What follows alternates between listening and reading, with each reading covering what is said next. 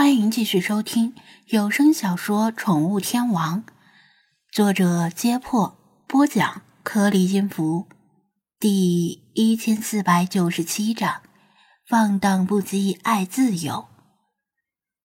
旧金山的第五天早上，但是还没到中午退房的时候，所以从房费上讲，依然是第四天。这个逻辑没毛病。嗯啊。等一下，你这个白痴，给本大爷住手！鸟人永不为奴。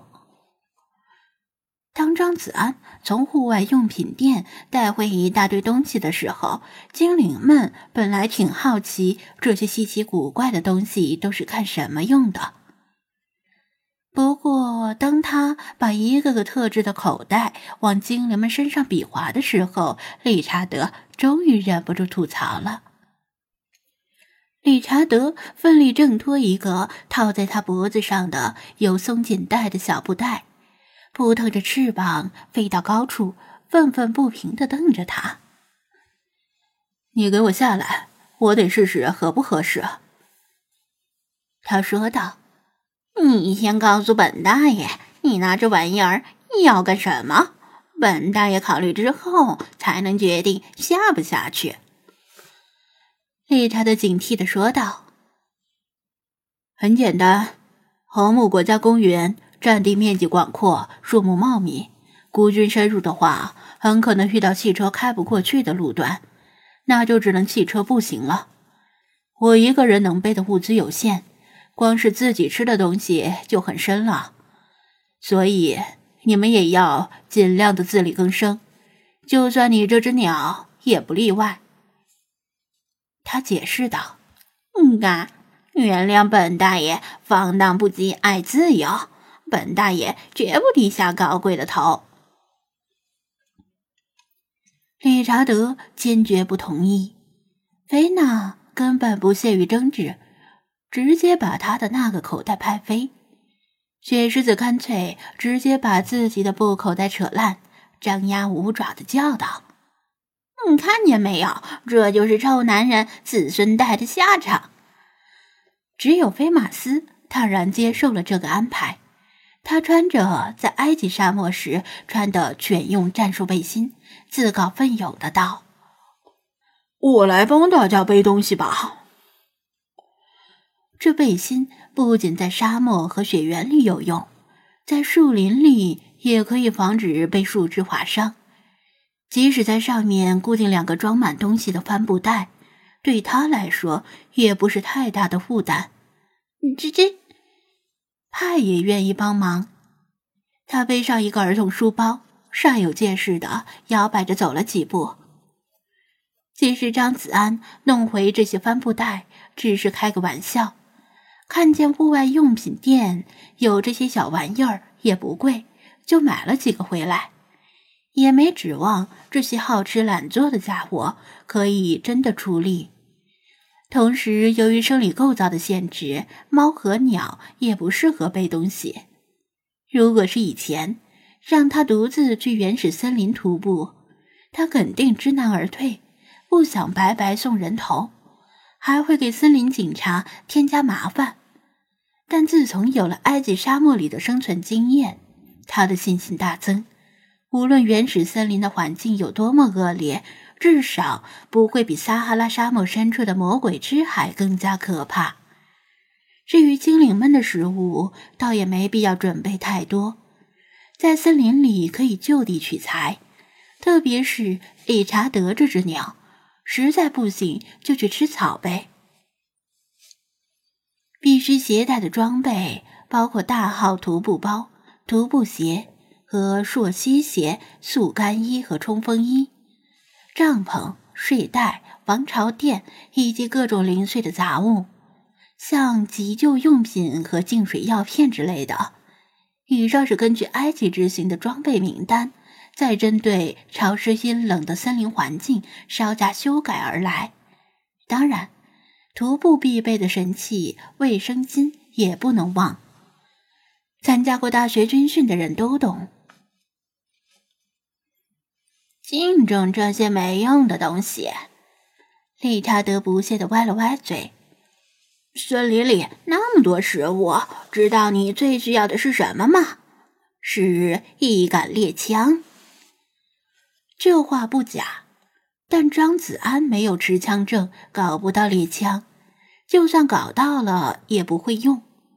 再说，去森林里还是要尽量避免对当地的自然生态造成影响。张子安把大包小包的东西全都装进了旅行车，原来挺宽敞的空间变得拥挤起来，但比在埃及的时候要好多了，起码不用准备那么多的柴油。其实很多东西都是有备无患。到最后，可能根本用不到，因为红木公园里也分布着零星的几个小镇，有需要的话可以去镇里补充物资。剩下的事儿也是最重要的事儿，把自己的行程告诉熟人和朋友，以免万一真的走失在森林里，却没有人报警。这也是很多菜鸟驴友以及某些艺高人胆大却阴沟里翻船的老驴友会犯的错误。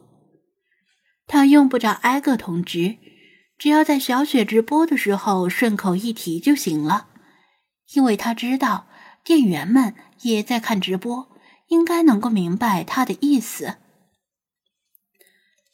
听说他要孤身深入红木公园。小雪挺替他担心的，劝他不要太冒险，还拿他爸说的有很多人在森林公园失踪的事儿转述出来。网友们冷嘲热讽，不过这也是出于好心，让他别犯傻。上次能从沙漠里安全归来，全都仰仗着科考队。